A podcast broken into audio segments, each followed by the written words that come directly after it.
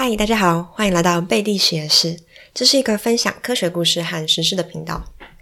今天要来讲素肉，不知道大家身边有没有吃素的朋友哦？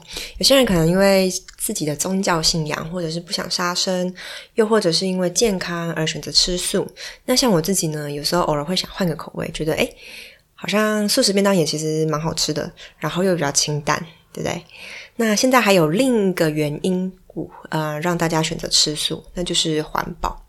特别是，嗯，吃牛肉最不环保。为什么呢？我们可以用饲料转换效率来讨论这个议题哦。饲料转换效率呢，其实就是，呃，将动物吃进去的饲料总重除上它们增加的体重。比如说，鸡吃了两公斤的饲料，那增加了一公斤的肉，这样饲料转换效率就是二。所以数字越大表示越好。那最好的是水产，再来是鸡、猪，最差的是牛。那我们人类其实吃肉最重要的就是想要摄取肉里面的蛋白质，所以我们也可以用蛋白质保留率来看，说动物吃进去的蛋白质量，最后呢能够保留在它们体内的比例。所以这样算下来。蛋白质保留率最好的呢是鸡肉，它有三十七趴，再来是鲑鱼、猪肉、水产，最差的是牛肉，只有十三趴。从这两个数据看起来呢，牛肉都是相对比较不环保的食物，因为我们必须有很大的土地，然后提供它很多的饲料还有水，才能把一头牛养大，最后变成我们餐桌上的食物。为了达到永续发展呢，而且又能够满足大家吃牛肉的欲望，有越来越多的公司提出可以以假乱真的素牛肉。比如说，像二零零九年成立的嗯 Beyond Meat 这家公司，它的创办人 Ethan 呢，在小时候就很常到爸爸的牧场度假，所以他和一般的城市小孩不太一样，就是他有这个机会可以享受大自然，然后也有很多的动物朋友。直到有一天呢，还是孩子的他。开始体悟到，说桌上这个牛肉汉堡，居然是来自他其实很熟悉的这些动物朋友。因此，他开始决定吃素。哦直到他长大以后呢，他又做了更多的研究，发现说生产这些肉类呢，其实对环境有造成相呃，其实会对环境造成相当多的危害。比如说，像美国百分之九的温室气体其实是来自畜牧产业的。而其中三分之一呢，是来自牛排放的甲烷，也就是牛放的屁。嗯，因此呢，他决定成立这个 Beyond Meat，提供大众素肉，让大家有一个新的选择，在吃牛肉汉堡的同时呢，也能够对环境更友善。这样的概念呢，甚至吸引到了比尔盖茨的投资哦。那伊登他们总共花了五年的时间开发。包含如何从植物里面萃取出植物蛋白质，以及怎样的比例之下呢，才能创造出口感和真肉一样的素肉。肉呢，最基本的组成成分就是有蛋白质、脂肪、碳水化合物，还有一些维生素。所以，它们的概念就是从植物萃取以上的化学物质，然后再搭配最佳的成分比例，做成一个素肉。比如说，蛋白质就是来自豌豆萃取出来的植物蛋白，那脂肪是来自菜籽油还有椰子油，碳水化合物呢，则是从马铃薯萃取出来的淀粉。最后，为了要有肉丝的那种口感，他们则是使用竹子的纤维去去取代。而肉的那种血色呢，他们是加入了甜菜的汁液。大家可能会认为说，既然都要做素肉了，是不是干脆不要加脂肪，会对身体比较健康呢？其实，嗯，我们会觉得肉好吃，有一大部分的原因是来自于里面的脂肪含量。可以回想一下哦，我们在挑选牛肉的时候，通常都会选择那种脂肪分布比较均匀的，那种吃起来会。更加的入口即化，更加的好吃。那如果没有什么脂肪含量的呢，就会觉得很柴。除了口感考量，人类呢还是需要摄取一定量的脂肪，而脂肪有分为饱和性脂肪酸和不饱和脂肪酸。对人体比较有害的是饱和性脂肪酸，如果摄取太多的话，就会增加呃心血管疾病的风险。那饱和性脂肪酸呢，也就是我们常知道的动物性脂肪，它在室温的情况下是固体的状态，比如说像牛油啊，或者是煮完的一锅汤，它放凉以后，上面常会浮着一块块的东西，那些就是嗯饱和性脂肪酸。那不饱和脂肪酸呢，则是像比如说。嗯，橄榄油、沙拉油这些脂肪性，嗯，这些植物性脂肪，那它们在嗯室温的情况下是液体的状态。比较特别的是，椰子油呢，它是属于饱和性脂肪酸，所以 Beyond Meat 它就使用椰子油来取代动物性脂肪。不过，Beyond Meat 的饱和性脂肪酸比例是比较低的。如果拿同样大小四盎司的牛肉汉堡肉来比较的话，一般的肉它的饱和性脂肪酸含量是大约九克，那 Beyond Meat 的话则是大约五克而已。而不足的部分呢，他们则是用菜籽油这个比较健康的嗯不饱和脂肪酸来取代。所以如果我们比较同样都是四盎司的汉堡肉，它们的嗯。蛋白质含量以及总脂肪量都是一样的。除此之外，Beyond Meat 的铁含量是一般汉堡肉的两倍，而且相较于一般汉堡肉，Beyond Meat 是没有含胆固醇的。所以这样听起来，Beyond Meat 好像比较健康哦。另外，他们的肉呢，从生产到包装都非常重视永续发展，比起一般的牛肉。他们可以减少百分之九十九的水资源利用，百分之九十三的陆地使用，并且减少百分之九十的温室气体排放。既然吃肉这么不环保，这又让我们来到了另一个议题：素肉到底可不可以取代真肉呢？或者是说，干脆全部的人都吃素，是不是就可以一劳永逸了？其实人类很多的营养物质呢，都是从肉类摄取的。那当然，你可能会说，这些营养物质在植物里面也可以找得到。没错，但是在植物里面，它的含量比较少，而且可能只存在特定的植物中。所以，像吃素的人，他们会摄取比较多的坚果或者是紫菜，以达到呃营养上的平衡。通常素食者比较容易缺乏的，像是有钙跟铁。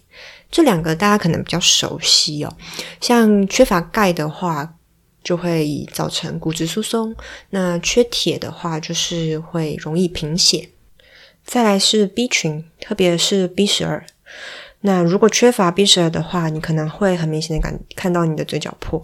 像我自己有时候就是嘴角破的时候呢，我就会吃一下 B 群，大概吃个三天就好了。那 B 十二呢，主要是可以从肉类，还有像是嗯动物的肝脏里面摄取。那乳制品像是牛奶啊，或者是蛋，都可以摄取到一定量的 B 十二。像台湾的卫福部就有提供每日建议摄取量，大约是二点四毫克，其实没有很多。那这样的摄取量，如果你吃两颗完整的鸡蛋，就可以达到每日的建议摄取量了。如果是素食者，会建议每日摄取至少大约三克的紫菜，因为在植物里面，紫菜是含有较多的 B 十二。这边补充一个我意外发现的小工具哦，就是如果你在 Google 上面打 beef，就是英文的牛肉，空格 B 十二，那 Google 它就会直接显示出来，哎，一百克的牛肉会含有多少的 B 十二。那你如果你要查，比如说像鸡 chicken，你就是打英文，它就会直接换算出来，还蛮特别的。但是呢，我打就是比如说 seaweed 或者是什么紫菜的英文，它都说没有，就是含 B 十二的含有量是零。这我也不知道为什么会这样，但是我在嗯中文的网站上面都是说紫菜里面含有很多的 B 十二，所以吃素的人可以多吃紫菜，类似这样子。但大家要有一个观念哦，这些维生素呢是每天都要摄取适当的量，不是说你今天吃了很多，那你可能一个月都不用吃，不是这样子的。你可以想象，人体是一个不断在运作的工厂，所以它每天都需要一定的材料，才能让我们的身体正常的运作。但是比较特别的是，嗯，如果这些材料太多了，它也没有地方储存，所以它就会把它丢掉。所以人必须每天摄取适当的营养物质，才能维持整个身体的运作。特别要注意的是，不是所有的营养物质吃多了都只是排掉这么简单哦。有些东西你吃太多，它会对身体造成不好的影响。比如说，像我们下面要介绍的锌。锌是非常重要的一个微量元素，你在全身上下的组织都会需要锌，比如说像细胞中 DNA 的生成，它也需要锌；体内酵素的反应也需要锌。所以从这边你就可以知道锌有多重要。小朋友缺乏锌的话呢，会影响他的成长。还有，如果女性在怀孕期间呢，甚至需要摄取更多的锌。而且锌的摄取呢，和免疫力是有关系的哦。有研究指出，锌和 T 细胞的活化有关。那 T 细胞呢，则是会参与我们身体的免疫反应。所以，如果缺乏了锌，我们的免疫力就会变得比较差。锌的每日建议摄取量是男生大约十五毫克，女生则是需要十二毫克。但是千万不要觉得吃越多免疫力就越好。因为呢，锌跟铁的含量在人体中是必须互相平衡的，所以如果锌补充过多，反而会造成缺铁，甚至呢是会过量中毒。缺乏锌呢，还会造成拉肚子，影响学习力和记忆力，甚至影响皮肤的恢复能力。有研究发现呢。那些患有皮肤慢性溃烂的患者，他们的血液中锌含量是过低的，甚至是有些乳液或者是爽身粉，他们会添加锌以改善皮肤过敏的红疹现象。另一个比较有趣的是，缺乏锌竟然会造成精子品质的下降，进而影响受孕哦。素食者其实也可以从像豆类、坚果。南瓜子等摄取到锌，只是不过人类从植物里面摄取锌的效率不是很好。换句话说，如果你只从植物里面摄取锌，你可能需要吃比预期还要的多，才会达到每日摄取量。其实 Beyond Meat 也有考虑到，就是素食者其实会缺乏以上这些营养物质，所以他们的肉里面其实是含有铁的。另外还有加入了海藻中萃取的。海藻酸钙来补充钙，以及酵母萃取物呢来提供维他命 B 群，但是在它的网站成分表中呢，并没有提到有锌哦。所以像我这种呃生科系毕业的人，就对数字非常的敏感，我觉得非常的想要知道，那你的海藻酸钙、你的钙、你的维他命 B 群到底占了多少 percent，或者是多少克？我吃你的肉，到底可不可以达到就是吃啊真肉一样的效果？嗯，应该是说我吃你的肉，到底可不可以补充到我吃真肉应该要补充的营养物质？哈，所以在我的查资料的过程当中呢，我就意外发现了另一家公司，叫做 Impossible Food。哇，它这个名字真的蛮厉害的，中文就变成嗯不可能的食物。嗯，Beyond Meat 是超越肉类，然后 Impossible Food 就是不可能的食物。这家公司的创办人是一个生物化学的教授，所以他在官网上他就明确的标注了他的钙、铁、维他命 B 六。B 十二的含量，最后还有锌，而且它的钙含量是一般肉的七倍，锌呢则是一般肉的一点五倍。也就是说，如果我吃了 Impossible Food，我可以摄取到含吃牛肉一样的营养物质哦，而且还不含胆固醇呢。除此之外，最特别的是，他们呢从植物里面萃取出。类似 hemoglobin 血红蛋白的蛋白质，将这种蛋白质加到肉里面以后呢，它可以提供像是牛肉一样的血色，还有像真肉一样的风味。因为他们认为肉之所以吃起来像肉，就是因为里面含有 hem protein（ h E M E heme 蛋白质）。那在人体里面呢，呃，hem protein 有两种，一个是 hemoglobin 血红蛋白，一个是 myoglobin 肌红蛋白。如果你们有看过居居写一篇 YouTube 影片，在讲说牛肉的血水不是血那一篇，就很有很仔细的介绍这两个蛋白质的差别。简单来说，它们都是在体内负责运送氧气的，而且也是因为有它们的存在，我们的血还有肌肉会看起来偏红色。在知道这个 hem protein 是关键以后呢，Impossible Food 的科学家们就找遍了植物里面的 hem protein，最后锁定了一个叫做 leg hemoglobin 的东西。那这个蛋白质是存在于嗯豆类植物的根部，主要是负责进行固氮作用的。